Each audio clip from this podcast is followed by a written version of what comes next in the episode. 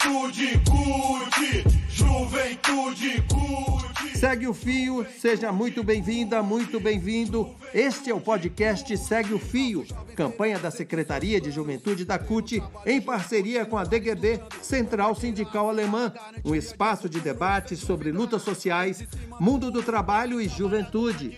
Aqui a juventude organizada tem voz. O assunto deste episódio é a origem do trabalho e as lutas dos sindicatos no Brasil. Então vamos lá, aproveite! Eu sou Iana Aguiar, secretária de Juventude da CUT, tesoureira do Sindicato das Psicólogas e dos Psicólogos no estado da Bahia. Estou fazendo aqui essa abertura de mais uma edição do Segue o Fio. E o tema de hoje é sobre a origem do trabalho e as lutas dos sindicatos no Brasil. Vamos falar aqui também sobre as consequências é, do período da escravidão no Brasil até os dias atuais. Vamos falar sobre a organização da classe trabalhadora e a luta dos sindicatos para garantir e ampliar os direitos. A gente está aqui com presenças ilustres para fazer esse debate conosco e eu vou pedir para que eles se apresentem. Estamos com o Biratã Francisco, mais conhecido como Bira, ele é geógrafo e professor doutor da UFNT, e com o Tiago, que é historiador, apicultor e músico também. Vou passar rapidamente para vocês se apresentarem aqui. Bira, pode começar. É, primeiramente, é um prazer né, estar aqui novamente no espaço de formação sindical, é um espaço que eu me incluo como, como que eu, como participante né, da minha vida, faz parte da minha vida de educador, é, porque eu estive como educador da Escola Centro-Oeste Apolônio de Carvalho, da CUT, é, lá em Goiânia, com a, toda aquela turma maravilhosa. O Cezinha estava tá participando aí, hoje é o educador da, lá da, da escola. E por, durante sete anos nós estivemos fazendo formação. Né, nós estivemos ali na região Centro-Oeste, nos estados que compõem a, a região Centro-Oeste, fazendo formação sindical é, e também com a CUT Nacional, com o Alex, com o Adriano, com os meninos todos e as meninas. E é um prazer imenso estar aqui novamente na formação sindical, que é um espaço que eu sinto em casa, né? E a CUT, a CUT é a nossa, é a nossa casa, né? Sempre, sempre será. Então... Tiago, fica à vontade para se apresentar. Companheiros, companheiras, eu sou o Tiago Arcio da Silva, sou aqui de Xanxerê, oeste de Santa Catarina. É, também estou muito feliz com o convite para participar. É, atualmente aqui desenvolvemos um projeto de abelhas e produção de mel, né, coletivo. Estou muito feliz, sou historiador, né, é, formação aqui na Universidade Federal da Fronteira Sul, que também foi uma luta histórica dos movimentos sociais, é, movimentos cultistas, e eu sou da vertente da teologia da libertação, por muito tempo militei na pastoral da juventude, foi sempre a minha base de formação, é, junto com a juventude do Brasil. Bacana. Importante a gente frisar, acho que vocês estão nos acompanhando aí, percebeu que nós estamos diante de uma diversidade regional, territorial aqui, e também de vivências e experiências. Estamos aqui com a turma do Sul, do Norte, do Nordeste e do Centro-Oeste. Vamos seguir o fio e ver, assistir aí o vídeo que foi feito junto com a CUT, em parceria com a DGB, que vai falar sobre a origem do trabalho e as lutas dos sindicatos no Brasil. Se liga aí que eu vou te contar uma coisa muito top. Vou começar com uma frase do Papa Francisco. Olha só. Não existe uma boa sociedade sem um bom sindicato. E ele tem razão, embora muita gente não entenda como os sindicatos conseguem garantir os direitos dos trabalhadores com uma luta que não para nunca. Mas antes de falarmos dos sindicatos, temos de lembrar dos primeiros trabalhadores do Brasil, que foram pessoas escravizadas, e mostrar parte da nossa história escondida debaixo do tapete. História que ainda influencia e muito a nossa vida, até hoje. Durante mais de 350 anos, quase 100% das riquezas do país saíram do trabalho de pessoas escravizadas e do comércio dessas pessoas trazidas da África. Os números são assustadores. Quase 5 milhões delas chegaram vivas ao Brasil. 47% de todo o comércio de pessoas africanas trazidas à força para as Américas. a grande maioria formada por jovens e até crianças. As idades variavam entre 8 e 25 anos. Durante as travessias do Atlântico para o Brasil, 854 mil pessoas morreram de doenças ou foram assassinadas. Elas viajaram em porões de navios negreiros, misturadas a doenças, vômitos e fezes. Foram separadas de suas famílias e forçadas a trabalharem em troca de comida e mais nada. Aqueles que se rebelaram nos navios foram retalhados vivos a machadadas e tiveram seus membros distribuídos aos colegas de cárcere. Outra maneira de retaliação era jogar as pessoas vivas ao mar por incrível que pareça, os tubarões tinham aprendido a seguir os navios negreiros por causa dessa prática. Qualquer tripulante podia fazer sexo com qualquer mulher negra a bordo. Era o início da miscigenação através do estupro. A Igreja Católica, na época, aprovava esse absurdo e mandava padres batizarem os escravizados nos navios antes da partida para que fossem abençoados e, como Pilatos, a instituição cristã lavou as mãos. Até os jesuítas possuíam e comercializavam escravos. É importante a gente sempre lembrar que esses africanos escravizados eram grandes lideranças dos seus países de origem, eram pessoas que tinham um conhecimento tecnológico muito profundo. E todo esse conhecimento, essa sabedoria africana, ela foi expropriada e apropriada pelos colonizadores. As pessoas escravizadas e seus descendentes trabalharam de graça em fazendas, minas de ouro e cidades sem qualquer apoio de instituições. Tornaram seus senhores brancos milionários. Por séculos, toda essa riqueza passou pelas mãos dos descendentes dos senhores de escravos e até hoje circula por aí. Cada imóvel, cada automóvel, cada garrafa de cerveja, cada celular, cada mercadoria desse país tem em seu valor parte da riqueza gerada pelas pessoas escravizadas no passado. A força de trabalho explorada ao longo dos séculos, né, pela mão de obra escrava, e o trabalho gratuito re, re, realizado no âmbito das famílias é a base da produção econômica e do desenvolvimento do crescimento econômico no, na economia uh, no Brasil nos dias atuais. Todas as grandes fortunas do Brasil foram é, feitas na época da escravidão, né? É, todos os grandes conglomerados é, nacionais, todo esse dinheiro que foi conseguido para você desenvolver esses capitais é, vem de trabalho escravo, né? vem, vem de uma sociedade escravocrata. E o mais grave é que, apesar de toda a importância dos africanos e de seus descendentes para a nossa história, a violência contra a população negra no Brasil, principalmente contra a juventude negra, continua exagerada até hoje por parte do Estado e da sociedade. Quando houve a abolição da escravidão em 13 de maio de 1878, é, não houve um reconhecimento do papel que esses africanos escravizados tiveram no Brasil. Eles foram excluídos e é, constituiu-se um Estado é, no Brasil, a partir da República, é, que é baseado em três pilares. Né? Um Estado que tem como lógica a concentração de renda e patrimônio, é, que tem como lógica uma concepção restrita de cidadania e que tem como lógica também a violência com prática política central. E o racismo, então, ele aparece como elemento que vai justificar esses processos. Ele define quem é, é quem tem e não tem o patrimônio e a renda, quem é e não é cidadão, e quem é o autor e a vítima da violência. Há uma violência generalizada no país, isso a gente percebe nos índices de homicídios como um todo, porque há uma cultura racista, herança dessa escravidão, e que naturaliza a violência contra o corpo negro, contra a população negra. Outro problema estrutural para os trabalhadores no Brasil é que a relação de trabalho entre os antigos senhores e os escravizados, de certa forma, permanece até hoje, principalmente se o trabalhador for afrodescendente. Os donos das empresas tentam pagar baixos salários sempre que podem, mesmo depois da abolição da escravatura há mais de 130 anos. Somente aquelas categorias com sindicatos fortes, atuantes, conseguem garantir direitos aos trabalhadores.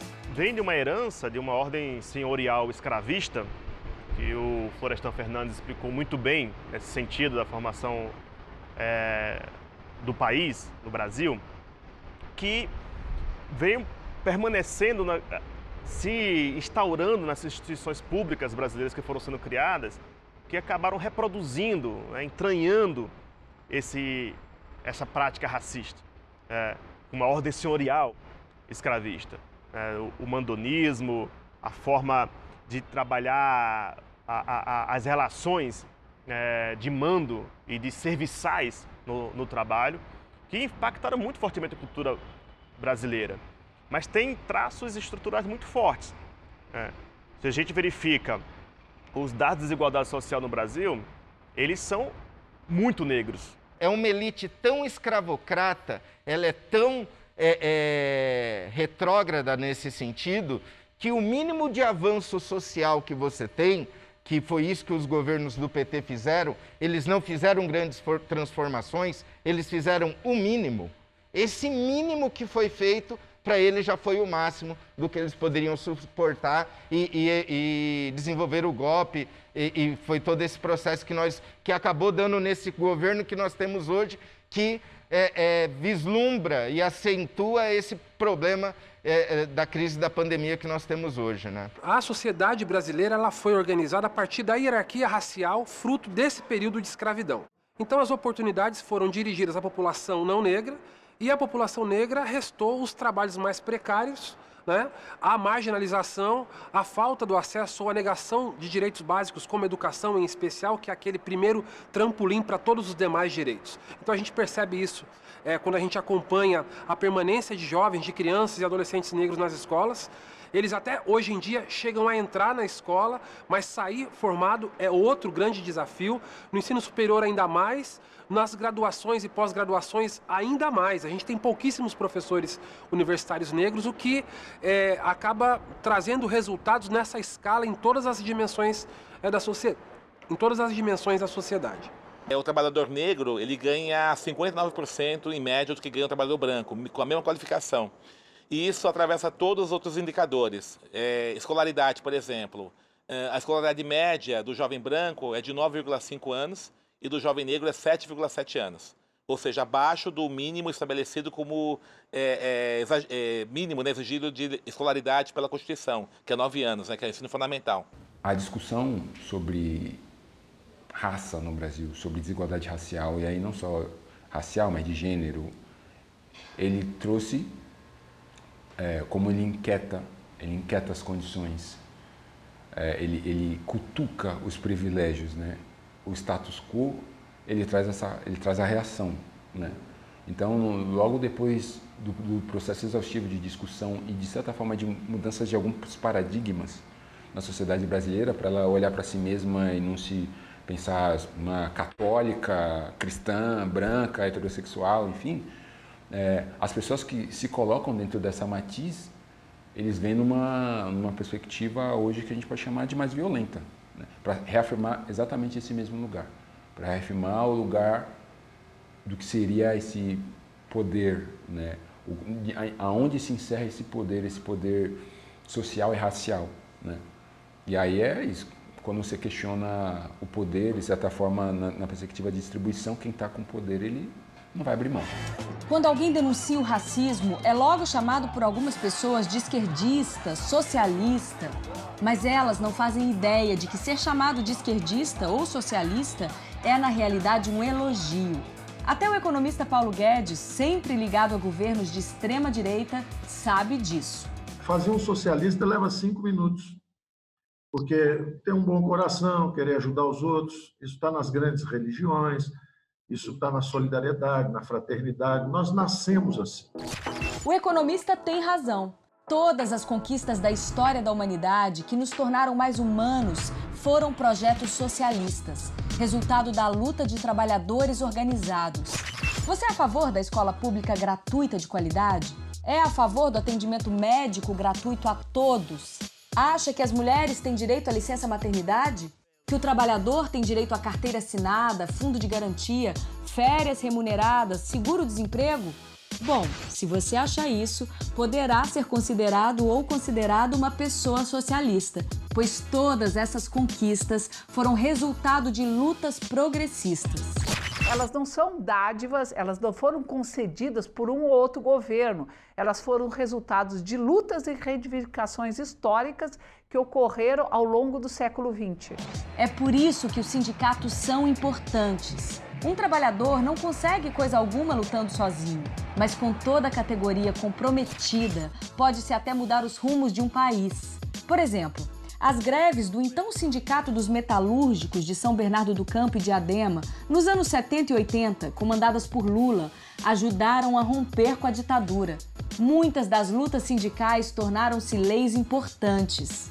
Esse processo de redemocratização que se intensificou no Brasil no final dos anos 70 e que ganhou uma amplitude muito grande nos anos 80 e que juntou vários campos do, uh, de esquerda uh, progressista, ela teve uma origem na classe operária e no advento das lutas operárias do ABC paulista nos anos 70. Sim.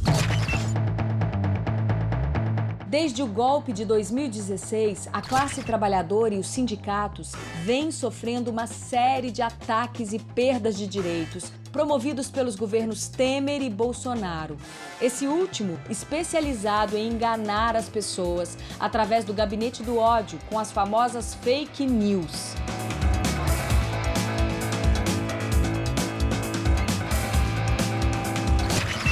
Profissionais especializados em deformar a realidade criam inimigos imaginários, fomentam o ódio e conquistam pessoas desinformadas. Reputações são destroçadas. Os sindicatos, instituições extremamente necessárias para a existência da democracia e dos direitos dos cidadãos, são demonizados por notícias falsas. E desconstruir mentiras é um trabalho difícil. Conhecer a nossa história é o primeiro passo para entendermos a importância dos sindicatos na luta pelos direitos dos trabalhadores e das trabalhadoras.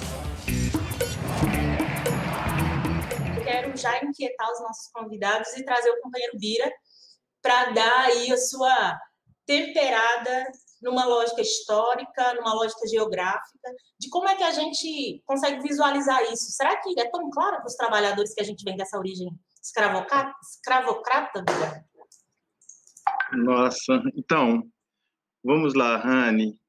É, primeiro, eu quero, quero dizer que me identifiquei muito, é, até porque sou negro da periferia de Goiânia, né, periferia proletária e camponesa, porque meu, meus pais foram camponeses é, desterritorializados que tiveram que vir para a cidade. É, então, é, e hoje, na, na, na, condição de um professor de universidade, doutor, é, nós sei o que que nós passamos para chegar até esse momento, né, de todo esse processo de desigualdade racial no país.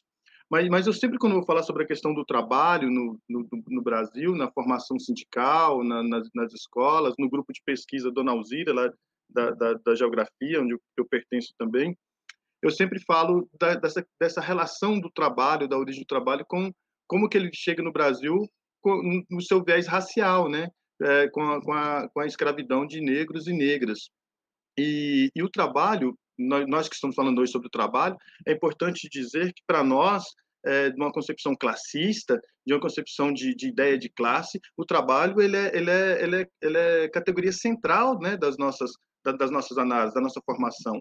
É, então, para nós, o trabalho forma, o trabalho se constitui. Nós somos aquilo que fazemos, né? É, nós somos aquilo que fazemos, nós somos aquilo que nos tornamos pelo trabalho, nós desenvolvemos a mente, a cultura, é, é, o desenvolvimento social a partir do trabalho, da relação com a natureza, na relação com as outras pessoas, né, com, com os seres humanos. Então, se o trabalho é constitutivo, ele é um princípio formativo do ser humano, é, ele foi roubado né, de nós, negros e negras, no período da escravidão, que rouba a nossa dignidade, né, a partir do momento que nos força que, ao, ao trabalho, à escravidão. Então, isso é roubado. Então, rouba, rouba o nosso trabalho como, como algo de, de formação, rouba o nosso trabalho como algo digno da nossa vida. Né? E aí é importante dizer que nós não, só defendemos o trabalho como princípio formativo, nós, nós, defender o trabalho como princípio formativo, como algo que forma o ser humano, é defender um trabalho decente, digno, que nos dê formação cultural, política, né, social, é, e para isso é, que nós pensamos na questão do desenvolvimento coletivo, né, e para isso que os sindicatos é, são constituídos para garantir que o nosso trabalho seja um trabalho decente e digno, né, e no Brasil, a maior, a maior parte da população negra vive a, pior, é, a, a, a, vulnerabilidade mais densa né, da questão social no que se diz respeito à divisão social do trabalho, né, como foi colocado aí.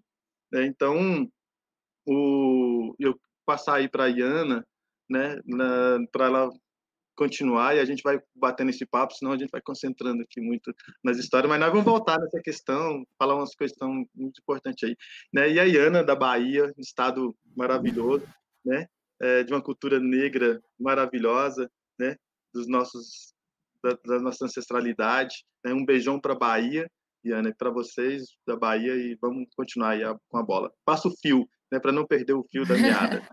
não tem como a gente começar a falar de trabalho no território brasileiro se não for a partir da escravidão, a partir dos povos que foram escravizados, colocados nessa condição para garantir apenas o alimento em uma terra desconhecida que não era da sua vontade estar nela.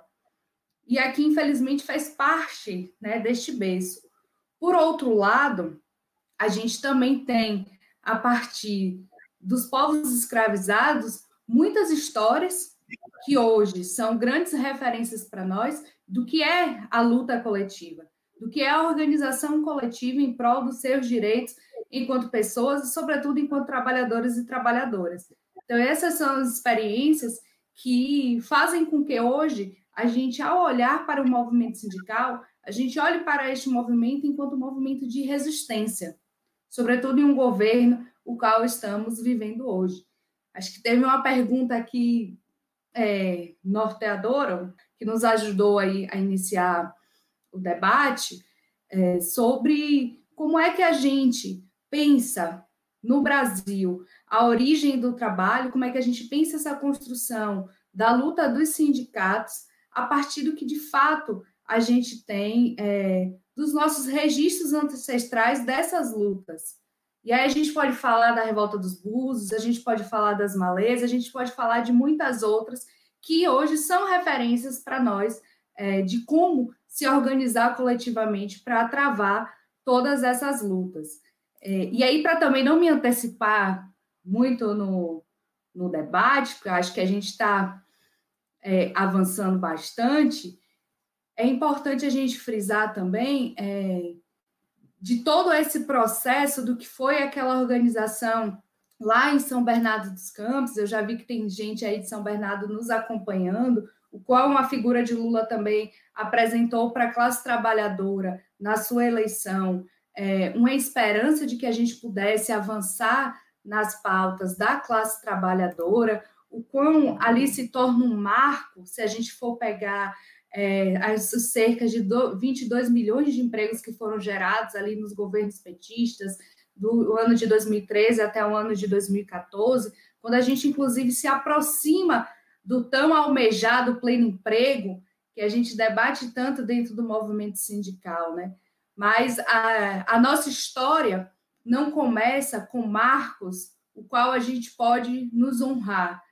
A nossa história começa com marcos é, a partir da escravidão, onde nós temos no território brasileiro a maior parcela naquela época de escravizados foram trazidos para o território brasileiro, onde gerou fortunas e riquezas para é, os seus senhores, e a gente percebe também é, que ainda não há até hoje uma reparação. E uma reparação que é necessário que seja feita, essa reparação histórica, porque a riqueza que nós temos hoje no Brasil é proveniente dos trabalhadores e das trabalhadoras escravizados naquele período e que fizeram é, com que nós nos tornássemos é, o país que somos hoje e também importante e necessário frisar que a distribuição que deveria ter sido feita ainda não foi feita. E que isso é, precisa estar também nos nossos horizontes enquanto é, movimento sindical, nos nossos horizontes enquanto classe trabalhadora, porque só a partir dessa reparação a gente vai conseguir é, renovar os nossos marcos é, de sociedade. Mas também, para não me empolgar muito aí, eu também já estou passando aqui o fio. Não, muito bom, Iana, muito bom, inclusive porque você traz essa dimensão de resistência. Uh, e se a gente faz um, um, um retrospecto dessa análise das relações de trabalho e a própria ideia do que, que é o trabalho e como surge a palavra salário né, e, a, e as diversas formas como a gente vai vendendo a nossa força de trabalho para que outros usufruam dele, né, dessa dela, dessa força e obter lucro, a gente vai vendo que se a gente tinha uma dimensão de escravidão com o povo preto é, em séculos passados, o que a gente tem hoje também é uma relação uberizada, é uma relação de jovens, na sua maioria também da periferia, numa relação de desemprego e de trabalho precarizado. Então, de repente, a, a senzala só mudou de lugar. Né? É, e aí eu quero chamar, sem é, deixar de inquietar, o nosso querido Tiago. Como é que a gente consegue, Tiago, é, trabalhar essa dimensão do processo do crescimento histórico entre a resistência que nós tivemos com o povo negro que foi trazido, separado das suas famílias, e a resistência que a gente tem hoje dentro dos sindicatos, nas relações, inclusive com a reforma trabalhista, que nos fizeram sair do espaço de trabalho e adentrar, na verdade, as, no as nossas casas como se ali fosse espaço de socialização com teletrabalho. Faz esse apanhado para gente. Ô, oh, Rani, que responsa, hein? Mas olha só, é, tô pensando aqui na minha avó, que está lá na aldeia indígena, aqui pertinho, é, é, meu povo caigangue, que também fica, os indígenas ficam é, muito fragilizados nesse processo, primeiro processo de escravização, né? Vem a dominação de fora, vem um outro grupo, outros grupos de escravizados de fora, e os que já estavam aqui também sofrem com esse processo. Então, trabalho no Brasil, é, nós estamos falando de um processo de, de, de dominação branca, né? Mas antes disso já havia um outro modelo de trabalho. E aí, o Bira, vocês vêm falando de um, de um conceito de trabalho também, né? Em qual aspecto a gente vem falando. E aí, linkando nesse processo de escravização, domina, dominação e dos povos escravizados, é, há uma repetição histórica pela dominação, porque a classe trabalhadora existe porque existe um objetivo de acumulação de uma outra classe, né? E isso se dá por processos violentos. Primeiro você domina os corpos, né? depois você domina as mentes. E aí no Brasil é, se dá muito forte também a relação de dominação das almas. Por isso que o vídeo também apresentava do processo religioso. Né? Então, é, isso vai se repetindo, né? a dominação dos corpos, a dominação das mentes e a dominação das almas, porque no Brasil vem trabalho muito linkado com a questão é, religiosa. E aí nós temos um processo parecido nessa é, de, de um pós-golpe. A primeira questão é você é, optar pela teologia do cagaço, né? Você e nós ainda temos um genocídio de populações bem é, definidas, né? As populações que são matadas no Brasil, elas têm cor, elas têm idade, elas têm gênero, né? Então você pega isso, os corpos precisam ser dominados para um modelo de trabalho. A primeira grande reforma que o golpe trouxe foi a reforma do ensino médio, é, que a, a gurizada, a juventude do Brasil domina é, ela ocupa escolas e tudo isso, mas olha aí a, a, dominação da mente, depois a dominação dos corpos com a reforma trabalhista e tudo isso, e a gente chega em 2018 com um apelo religioso muito forte, novamente, e nós temos esse mix é, que ganha as eleições aí no Brasil e nos torna dependentes, nos torna frágeis novamente como povo, é, e dá para a gente fazer várias é, não comparações, mas várias, é, que, vários questionamentos sobre esse processo histórico no Brasil que ainda vem se repetindo, né? Através desse, desse processo de, de dominação dos corpos, das mentes e das almas.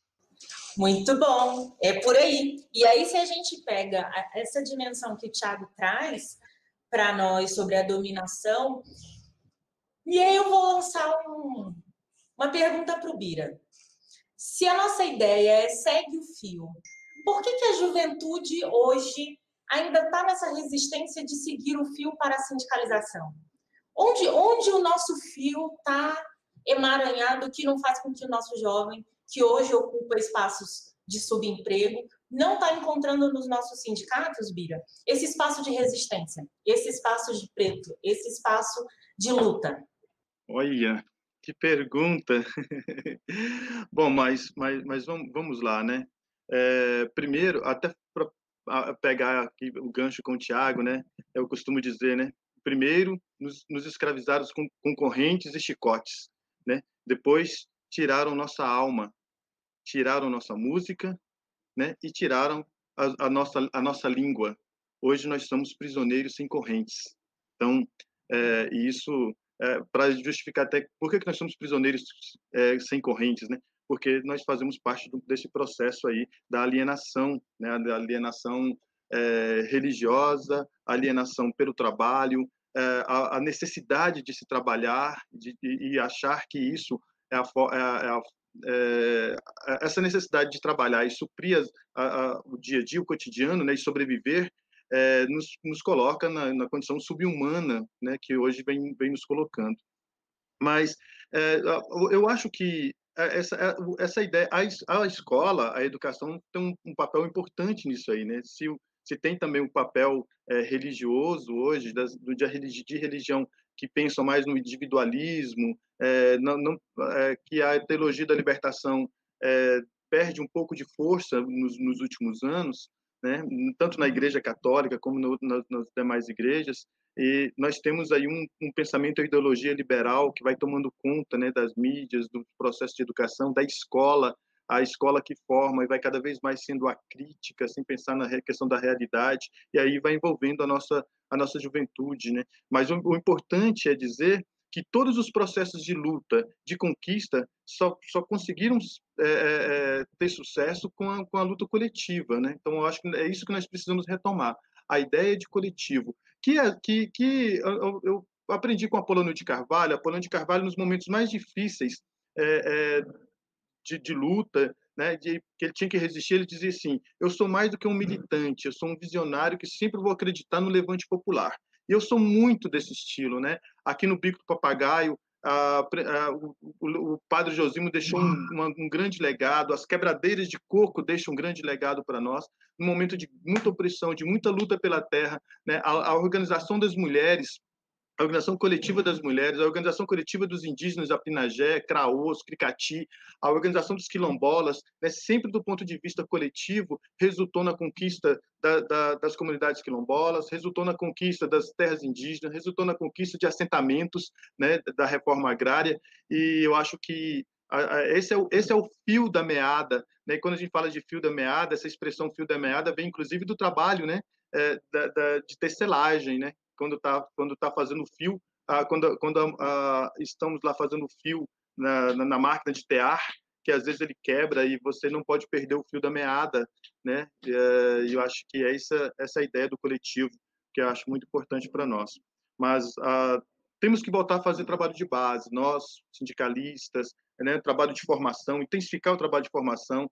E aí tem algo interessante, nós temos que, caramba, nós temos que ir é, passando a pandemia, né, não só na internet, mas nós temos que bater em porta em porta, nós temos que ir pelas comunidades, né, fazer aquilo que o, que o, novo sindicalismo fez na, na, década de 70, né, é jogar uma sinuca e dizer, companheiro, né, como que está lá a vida no sindicato, é mais ou menos nessa, nessa situação que nós precisamos voltar e para o trabalho de base fortalecer e a formação é fundamental. E a juventude, eu acredito muito na juventude. A juventude é rebelde, é, é, na, na, sua essência. E a juventude é sonhadora. Enquanto tiver juventude, eu vou acreditar no socialismo. É isso, É isso aí mesmo. Já vou puxar o fio daqui, viu? É, esse é o grande desafio que a gente sempre debate, né? Nos coletivos de juventude, é, junto com a juventude trabalhadora, é sempre de compreender qual a importância e qual a necessidade de estar organizada. A gente percebe, aí acho que as experiências diversas que a gente tem no, nos movimentos sociais apontam e nos mostram de que estar organizado hoje é uma condição, muitas vezes, de sobrevivência. É, tentar explicar o porquê da juventude hoje é, não conseguir identificar ou se envolver como nós gostaríamos com a pauta sindical é bastante complexo, né? Eu sempre digo de que a gente precisa voltar um pouquinho atrás, mas nem tanto, se a gente for fizer uma leitura a partir do golpe de 2016, que é bem recente, muitos da juventude que está hoje é, na condição de trabalhador e de trabalhadora vivenciou, conseguiu assistir, acompanhar o que foi aquele golpe político, diria eu também machista, misógino, por ser a primeira presidenta é, deste país. Então, se a gente for olhar um pouquinho a partir daí, a gente vai ver que passou a ser implementado um programa é, neoliberal que foi derrotado consecutivamente nas quatro últimas eleições nas urnas. E isso foi imposto. Se a gente for olhar o que tinha ali na reforma é, trabalhista, um ataque imenso aos sindicatos, colocando e querendo, inclusive, criminalizar os sindicatos. E aí, é, diante do que Tiago falou, é aquela dominação das mentes. Então, uma parte significativa da juventude acreditou naquilo que estava sendo televisionado, naquilo que estava sendo dito, e passou a ver é, falsas soluções, como o que o governo Bolsonaro apresentou no final do ano passado, a partir de medida provisória. Esse debate já tem voltado também, que é o da carteira verde-amarelo, como uma solução de estar na empregabilidade. Porque se a gente for olhar hoje é, a realidade da juventude brasileira, elas estão majoritariamente na informalidade, com menores chances de, de contratação. As suas primeiras experiências no mundo do trabalho se dá a partir da a partir da, é, da informalidade. Então, é um cenário onde a juventude é, deste momento não sonha com, com os mesmos sonhos de anteriormente. Eu cresci, por exemplo, ouvindo meu pai dizer que a melhor coisa era você ter uma carteira é, de trabalho, que era você passar em um concurso público para poder ter estabilidade. O que está colocado hoje para a juventude é diferente. Então, o que está colocado hoje para a juventude é você baixar um aplicativo no seu celular sem nenhum direito trabalhista, porque direito na lógica do empresariado significa custo, e custo para eles precisa ser diminuído para aumentar os seus lucros. E tá para a juventude, é, muitas vezes, ser motorista de aplicativo, entregador, enfim, essa é uma realidade. Mas eu tenho certeza de que a juventude está se antenando e está percebendo que essas falsas promessas que vêm sendo apresentadas e essa narrativa construída a partir do gabinete do ódio, construída a partir de fake news, não vai é, atender às demandas que nós, enquanto jovens trabalhadores e trabalhadoras, clamamos hoje. Então, não há dúvida nenhuma de que as, a organização é fundamental, e a prova disso é que até esses trabalhadores e trabalhadoras que estão nessas relações de uberização, que chamamos hoje, estão se organizando a partir de sindicatos. Então, não resta dúvida de que a organização coletiva é o melhor caminho para o conjunto da classe trabalhadora e não poderia ser diferente para a juventude. E estou passando o fio aí para a Rani, que eu também quero ouvir o que, que ela pensa a respeito. Não, muito bom. E, a, e, inclusive, é importante a gente registrar que a organização dos trabalhadores que atuam por aplicativo sem querer puxar sardinha para o meu atual estado, que é o Distrito Federal, mas aqui a gente começa com uma das primeiras experiências de organização a partir da CUT-DF, em que a gente convida alguns desses trabalhadores para saber quais são as dificuldades, como que é o cotidiano deles, reconhecer um pouco como que é essa relação em que você não vê o seu empregador cara a cara, em que ele sequer se considera empregador, é uma relação muito diferenciada, mas que não abandona o principal, que é a exploração, que é a precarização. Então, a CUT tem feito um trabalho, acho que nós, inclusive, da juventude, que hoje estamos compondo esses espaços das secretarias de juventude e outras secretarias também, a gente tem trazido para dentro da central essa discussão, inclusive sobre a informalidade. Como é que a gente avança na ideia de que o trabalhador organizado e sindicalizado ele não é apenas o que tem a carteira CTPS, né, a carteira de trabalho assinada, até porque hoje nós vivemos numa gama de trabalho informal tão grande que há a necessidade de nós repensarmos essas formas de trabalho de organização. Mas aí o que a gente tem também nesse cenário é uma retirada absurda de direitos, em que a gente tem precisado se organizar, seja no serviço público, no serviço privado, no campo, na cidade. E na cidade a gente vive uma, a, a crise com a tecnologia que toma espaços, que nos coloca dentro de casa, bancando internet, energia elétrica às nossas custas e não do empregado, do empregador, mas no campo a gente também tem alguns desafios. E aí eu queria passar o fio para o Tiago para falar para a gente dessa experiência de como que a gente pode falar com os trabalhadores rurais e qual que é a realidade hoje dessa juventude e como que a gente chega para essa juventude a partir dos nossos sindicatos e das nossas organizações. Cada momento histórico no Brasil é, vai forjando um tipo de juventude e a juventude vai forjando um tipo de momento histórico no Brasil. São coisas que também vão é, sendo simultâneas e sendo conexas, né? Por exemplo, se nós pegarmos a juventude da década de 60, em que eles cantavam Vem, vamos embora, que esperar não é saber. Nós tínhamos uma perspectiva de pensar a sociedade, de pensar um outro modelo de país, um outro modelo de gestão, né? Reafirmar que nós queríamos uma democracia, aquele Aí vem uma outra geração de juventude que vivia um momento histórico de muita instabilidade econômica, que precisava pensar é, que o seu salário no mês seguinte não ia dar para comprar as mesmas coisas que ele comprou no mês passado né, essa oscilação econômica, uma instabilidade muito forte, e a juventude cantava é preciso amar como se não houvesse amanhã. Então já está se voltando um pouco do sentimento de classe, de, de, de projeto coletivo, para uma, uma questão mais individual, mas de sobrevivência. E aí a gente adentra num período de governos progressistas, dos nossos governos, em que me parece que havia um certo sentimento de que ali na frente as políticas públicas vão nos abraçar. Sabe, eu fui o primeiro da minha família a adentrar no ensino superior. Então, esse sentimento de que é, as políticas públicas estão avançando, mas a gente não, não se deu conta, talvez, uma parcela não se deu conta de como que elas foram construídas, de tanta luta histórica que nos trouxeram a possibilidade de nós termos essa realidade agora, de ter um governo mais progressista e que pensa, como o Guri falou no, vidro, no vídeo, é, algumas coisas que são mínimas, mas que já são avanços que é, intervêm é, na questão, nos interesses do grande capital. E, e nesse meio tempo, os movimentos do campo, eles também vêm se organizando. Aqui a gente enfrenta, por exemplo, um, um movimento que tem até um, um, documentário do celibato no campo, né? A falta de perspectiva, a falta de, de acesso, a falta de, de chegar, é, essa, essa conectividade e, e, essas opções e alternativas para o povo da roça é, fazem com que as famílias se dispersem, a juventude não ache meios, né? E principalmente a questão das mulheres aqui na região oeste Santa Catarina, é, que já desde cedo preferem ir para a cidade por mais perspectivas e alguns guris ficam mais, então por isso essa situação do celibato no campo.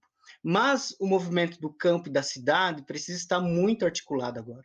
Precisa estar muito articulado para que a gente consiga superar novamente é, essa crise civilizatória e essa crise de governo instalada no país e que a gente consiga gerar perspectiva né, de mudança e transformação. E eu acho que aí a gente fala de trabalho de base, né? É, o trabalho de base ele forma um, uma grande força política no país, né? A, a, as comunidades eclesiais de base, a partir da teologia da libertação, o, o, a raiz do sindicalismo, a raiz de, de, um, de uma parcela da, do, da intelectualidade do Brasil formam é, um partido político na época, né? E aí forma também esses movimentos. A CUT surge muito nesse período, né? De todas essas transformações de convergência das lutas do campo e da cidade em prol das melhorias que a classe trabalhadora queria implementar no Brasil, né?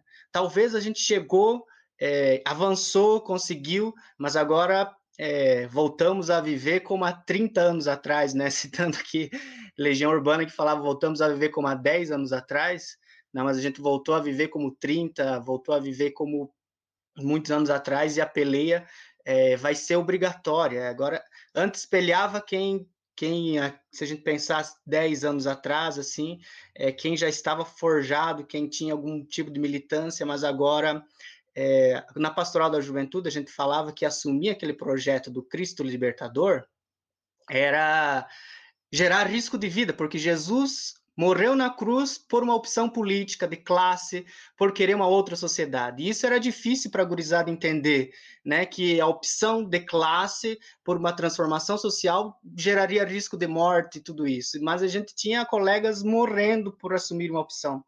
Agora não. Agora é, não é só por assumir, a gente vai morrer naturalmente. O genocídio está aí, tem armas apontadas para nossa cabeça. Basta se dizer, como no vídeo falava, né? Basta se dizer a favor dos direitos sociais, basta se dizer a favor dos direitos humanos, basta se dizer a favor do direito das mulheres, dos negros, dos indígenas, que a gente já está com uma arma apontada para nossa cabeça. Então, é, um, é uma situação difícil. E aí, vou passando a bola também aí, para que a gente possa dialogar melhor. Mas quem disse que essa bola vai ser passada? De jeito nenhum. Até porque, se você me traz aqui experiências como as Juventudes do Campo, Pastoral da Juventude, Bira me fala de quilombos, e Ana me fala de organização das juventudes. Como falar de tanta luta e de tanta organização se a gente não vai falar de amor? Sem dúvida nenhuma, a própria experiência que a gente tem no ABC Paulista, que é o nosso âmago, né, que é o nosso cerne da luta sindical no Brasil, não é possível dizer que ali existia apenas pessoas que sofriam. A gente tem o espaço do sindicato como espaço de família também, como nosso espaço é, é, o nosso é o nosso quilombo, é a nossa casa. Às vezes a gente passa muito mais tempo com os companheiros da luta do que com as nossas próprias famílias. E aí, como já me cantaram que nós temos um cantor? Eu quero passar o fio com poesia e com música para o Tiago, apresentando, e aí, na verdade, falando um trecho de uma música que eu amo. Eu acho que faz muito sentido para esse momento que é a música Sal da Terra, porque a gente vive um espaço de, de muita necessidade de encontro, de carinho, de empatia um com o outro, e eu acho que com os trabalhadores isso está é, muito em voga. Né? Muitas vezes, quando ele está ali de frente para o celular, o único espaço, às vezes ele está rodeado, mas está sozinho. E aí eu acho que a gente tem a possibilidade de criar uma geração de trabalhadores que deixa fluir o amor, que deixa crescer o amor, como canta Beto Guedes. E aí eu quero passar o fio para o Tiago para cantar para a gente, para a gente mostrar também que o nosso espaço é um espaço de acolhida, que é a nossa geração de trabalhadores e de trabalhadoras transforma a luta, e a luta tem poesia, a luta tem briga porque a gente precisa é, falar forte, lutar como mulher e falar grosso como trabalhador, mas a gente também precisa de poesia e de música, né, Tiago?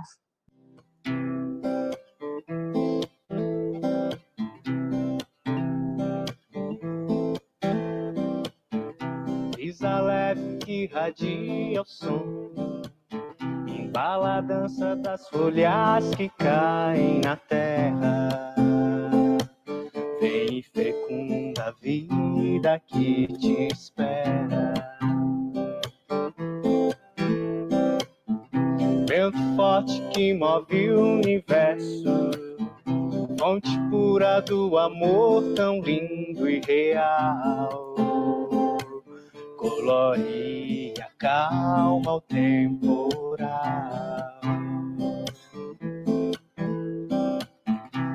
Brilhante quanto a luz do dia. Torna tudo mais completo, vivo e alegre. Tua espera é cheia de bem, me queres.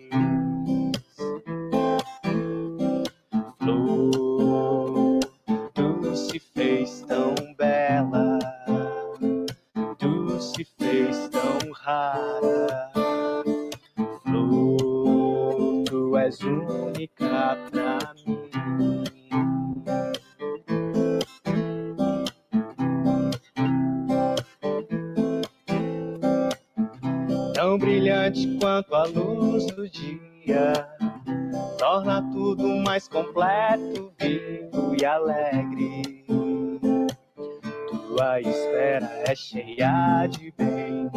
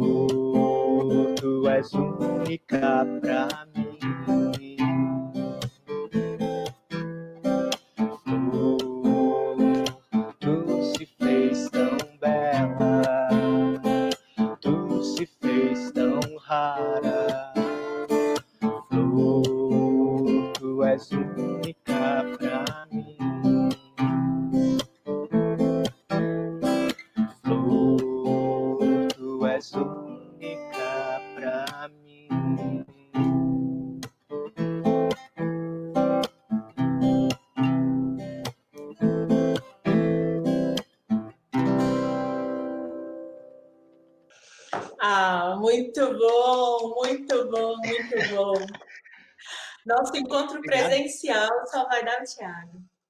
Ah, vai ser uma alegria. Mas conta pra gente essa mistura da cultura, do amor na luta. Claro que você leva isso, vai. Ah, então, é, eu acho que a arte nos, salva, nos salvará, né? A arte, a música, a poesia, eu acho que isso nos, nos possibilitará não romantizar a peleia, porque a peleia é brava e nós corremos risco de vida, é, nossos amigos estão morrendo. Então, não é romantizar, mas é beber da fonte, beber é, de um lugar que nos alimenta, que nos, nos forma, que nos sensibiliza para estarmos atentos a tudo aquilo que domina os nossos corpos, as nossas mentes, as nossas almas, e poder gritar aos quatro cantos do mundo que a gente precisa se organizar, que os sindicatos precisam estar ativos, né? A, a, a disputa a disputa das nossas comunidades está aí, né? Falavam da, da, teologia da prosperidade. Quem está nas nossas periferias hoje? Qual Deus que está lá? Qual é o, o modelo de hierarquia dentro das empresas, né? Hoje não somos mais trabalhadores, somos colaboradores, né? Então há, há um, um, várias formas de diálogo, de, de, de disputas, de conceitos que é, estão nos dominando diariamente e nos alienando. E a gente precisa fortalecer cada vez mais os nossos espaços e precisa também alimentar a nossa mística, né? Alimentar o nosso fogo, alimentar é, a nossa comunidade com uma sensibilidade para que a gente consiga estar mais atento a tudo essa perversidade do capital. Maravilha. Bira, e você aí? No começo nós falávamos um pouco sobre seu doutorado, que você vai falar um pouco de histórias e quantas lágrimas ao histórias de vida você dedicou nesse trabalho. Fala para a gente um pouco, para a gente começar a encaminhar para o final da, da, nossa live, mas traz para a gente um pouco dessa relação também de, de quanto a gente se apaixona pela luta e a gente se dedica por ela ao ver histórias, né? ao, ao conhecer histórias e passar a trabalhar em cima daquilo que a gente entende como direito coletivo. Né? Então, é, eu hoje eu estou vivendo um, um, momento muito muito sublime assim do ponto de vista é, do, do, equilíbrio que eu, que eu, penso e procuro sobre a questão de refletir sobre a sobre a luta sobre sobre a coletividade né? Eu, eu vim para o bico do papagaio um lugar de diversidade cultural de indígenas negros quilombolas mulheres quebradeiras de coco né é, de uma organização social muito forte, desde Padre Josimo, das irmãs da, da, da, missionárias que chegavam aqui na época, Lurdinha, Mada, Bia, a terra de Cícera é, do PT, a quebradeira de coco, de Dona Raimunda, né? Então isso vem me fortalecendo muito, assim, e, e, de uma juventude muito forte, a juventude do MST, a juventude da, da, da CONTAG, dos sindicatos de trabalhadores e trabalhadoras rurais. É, quando até quando eu falei da questão que na época era jogando sinuca, teve até pessoa que falou assim, ah, mas hoje não é isso mais, né? Mas, a gente, mas nós não podemos ficar parados também, né? Nós temos que nos reinventar, né? Eu, eu quando, quando eu digo assim que a gente precisa, é, eu acho que na, nas formações, nas lutas, é porque eu venho acreditando na, na, na força dessa juventude, da, da renovação. É, hoje nós temos torcidas organizadas antifascistas que vem crescendo no Brasil inteiro tem movimento de hip hop que nunca que nunca morre, que está presente e que hoje não é mais só a, a, um movimento de rap não é mais só coisa das cidades, das grandes cidades, ele está em, nos interiores, no meio rural, em todos os lugares, na juventude rural da cidade do campo, Né? Nós temos, então, uma, uma, juventude que ela grita, que ela fala quando, quando, quando há necessidade de, de, gritar, que ela se organiza, que ela vai para a rua. Né? A juventude que vai, chega na universidade não encontra condições de estudar, mas que faz greve, que para a universidade. Nós tivemos alunos jovens que, né, que, que, que pararam a universidade para reivindicar da educação do campo, alunos camponeses que vieram aqui para a universidade. Então, acho que é isso. Sobre a, a, a pesquisa que você falou que ele estava desenvolvendo sobre histórias de vida, né? São de jovens, né? Mulheres, jovens, é, que chegam na universidade, se depara com uma, com uma condição machista, com uma organização misógina, machista, branca e elitista e colonizadora, né? Como que essa mulher negra que chega, né? No, aqui no, no, no, na berço da Amazônia, né? Oriental, ela chega na universidade que condições, né? Enfrentando o machismo dentro de casa, com os companheiros, com a família, para enfrentar uma universidade, chega uma universidade que não recebe também, mas que é, ela tem que ela se reinventa, ela se une coletivamente para lutar e, e, conquistar esse espaço, né? É, agora eu, eu, eu sou muito freiriano, eu gosto muito de Paulo Freire, né? E aí Paulo Freire quando ele fala do desvelar da consciência, né? Um desvelar sempre que é sempre coletivo, que é a partir de uma praxe coletiva é, é, que envolve aí é, a, o, o, dialógico, que nós sempre aprendemos um com o outro, nós sempre aprendemos no coletivo, e é só o coletivo que nos forma como, como, como, como, como pessoas para a luta, né? Para viver eu fico pensando, o Tiago falou sobre os jovens rurais, é, eu fico pensando assim, como que um jovem né, vai sair de uma propriedade, às vezes sai de uma propriedade que ele tem um, uma perspectiva de ganho bem maior do que na cidade, mas ele vai para a cidade e às vezes é obrigado a usar fraldão em supermercados, né? tem pessoas que não sabem, mas a nossa juventude, os nossos jovens são obrigados a usar fraldão num caixa de supermercado para não ir ao banheiro, nós já pegamos casos como esse, né? É, a gente tem que é, mais que ela, ela, ela se reinventa na luta, ela, a gente vai para a luta sempre. Eu vou nessa perspectiva de sonhos, de, de amor, eu acho que o amor une, o amor transforma muito, né? E nos leva para a luta, é, com muita poesia, com muita música. Nosso nosso curso é de artes e música, né? Então, acho que é, é isso aí. Eu retorno o fio para não perder o fio da meada mais uma vez. Eu retorno o fio para Raniel para a gente mas eu quero agradecer esse espaço muito legal que nós estamos tendo aqui. Eu acho que o debate está muito gostoso e muito bom. E Ana, como nossa secretária de juventude maravilhosa, psicóloga, que percebe toda a diversidade com uma sensibilidade acadêmica, profissional, mas também como pessoa negra, mulher. Como que a gente traz isso para essa luta tão árdua que é encarar o patronato quando a gente vê as lutas. Deixa para a gente o seu recado. Bom, é, você tocou em um ponto que acho que o Tiago também falou disso, que é como a identidade da classe trabalhadora ela vem sendo é, moldada, né, a partir do que o empresariado, que o patronal vem colocando para nós. Anteriormente nós éramos chamados de operários e operárias depois de trabalhadores e trabalhadoras, depois viramos funcionários e funcionários, colaboradores e colaboradoras, e hoje nós somos o quê? Parceiros e parceiras. Mas o que a gente veio vendo foi apenas a nossa identidade enquanto classe trabalhadora sendo modificada para que a gente não pudesse nos agrupar, nos aquilombar, para que a gente não pudesse estar organizados e organizadas e não nos percebêssemos enquanto iguais, mas sim enquanto diferentes. Não compreendendo a diferença a partir do que a gente chama da diversidade, da pluralidade que é a classe trabalhadora e que é fundamental que haja essa diversidade. Mas existe algo que é fundamental e esse é algo que nos une, que é a nossa condição de trabalhador e de trabalhadora. E isso não tem nomenclatura nenhuma que vá fazer com que a gente se identifique a partir de outros marcos que nós sabemos que são marcos muitas vezes, infelizmente, por fazer parte da categoria, são colocados a partir da psicologia organizacional para que o trabalhador e a trabalhadora se sinta mais motivado e motivada. Mas é o que eu sempre digo para os meus colegas e para as minhas colegas da área da psicologia. O trabalhador e a trabalhadora está motivado quando ele tem condições dignas de trabalho, quando ele tem salários justos e quando ele tem um sindicato forte, o blindando e o protegendo e fazendo a luta ali em prol dos seus direitos. E aí, como a gente já está caminhando para o final, eu não posso deixar esse fio solto e jamais deixarei, eu queria aproveitar esse instante final para falar assim muito diretamente com a juventude que está nos acompanhando, com a juventude que está nos assistindo.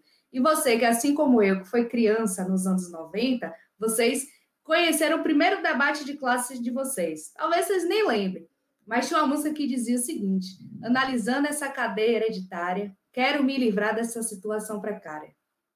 Onde o rico cada vez fica mais rico e o pobre cada vez fica mais pobre. E o motivo todo mundo já conhece, é que o de cima sobe e o de baixo desce. Era uma música de As Meninas, Bom Bom Bom Bom Bom. Ali foi a primeira vez que eu escutei o debate de classes. Não foi a primeira vez que eu compreendi, obviamente.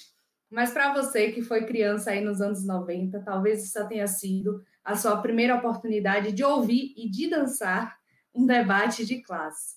Mas é, o que eu quero deixar aqui para vocês é esse fio que está passando aqui por diversos estados, por diversas regiões desse Brasil e que ele jamais poderá se findar. O fio eu jogo para vocês que estão aí outro, do outro lado e fazendo esse convite para que, que a complementação histórica do movimento sindical sempre aconteça. A gente vai sempre honrar quem nos antecedeu e aí eu quero dizer assim com com muita força e da importância de todas as lutas que foram travadas até, até aqui em prol dos direitos da classe trabalhadora. E tiveram muitas e muitos que fizeram com que hoje nós da juventude possamos estar dando continuidade a essa história bonita do movimento sindical.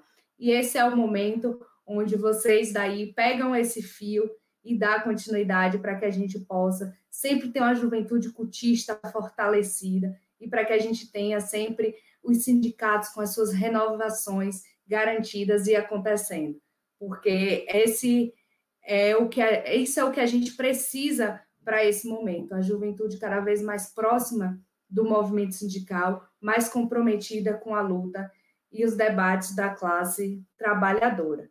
Vou deixar o fio para todos e todas vocês e aqui o fio segue. Maravilha! Esse fio lançado, sem dúvida nenhuma, traz para a gente uma responsabilidade imensa, não só com os nossos ramos e categorias dentro das nossas lutas nas comunidades, dentro dos sindicatos, nos nossos espaços nas universidades, mas sem dúvida nenhuma uma, uma responsabilidade histórica, como Iana traz, de uma maneira excepcional mas não poderia deixar de fechar com música, porque nós estamos falando de um espaço de juventude, de astral, de renovação. Tiago, passo a bola para vocês para fazer o encerramento da nossa live. Segue o fio. Muito obrigado. Espero que essa música também diga algum, diga sobre a peleia que a gente precisa enfrentar com arte, com poesia e com muita resistência.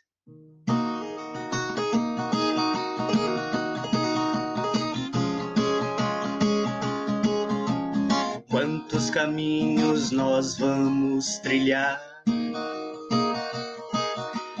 quantas pedras para tropeçar.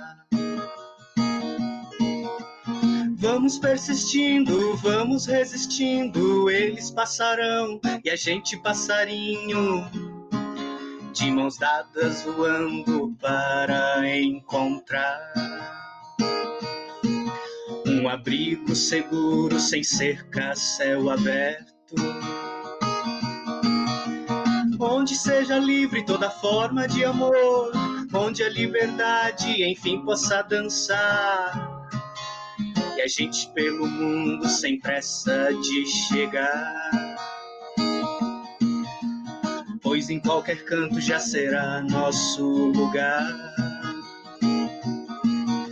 Viver de poesia, dia, noite, noite, dia, toda luta partilhada, nossa terra conquistada. Ninguém mais sendo dono de ninguém. E a gente enfim cantando e é feliz. E a gente enfim plantando e é feliz.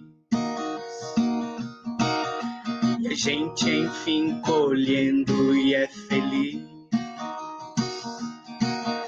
E a gente enfim na terra e é feliz. E a gente deixa aí o fio lançado para o Brasil e para o mundo de que a luta da classe trabalhadora seja levada por nós nos nossos caminhos e nas nossas lutas. E é isso. Muito obrigada, Bira. Muito obrigada, Tiago. Muito obrigada, Iana. Vamos seguir o fio. Segue o fio. Segue o fio. Sindicalização é o caminho para que a coisa mude. Juventude cuide. Trabalho digno é conquistado com atitude. Juventude cuide. Povo organizado não aceita injustiça. Juventude cuide. Pra melhoria de classe, consciência política. Juventude cuide. Segue o fio.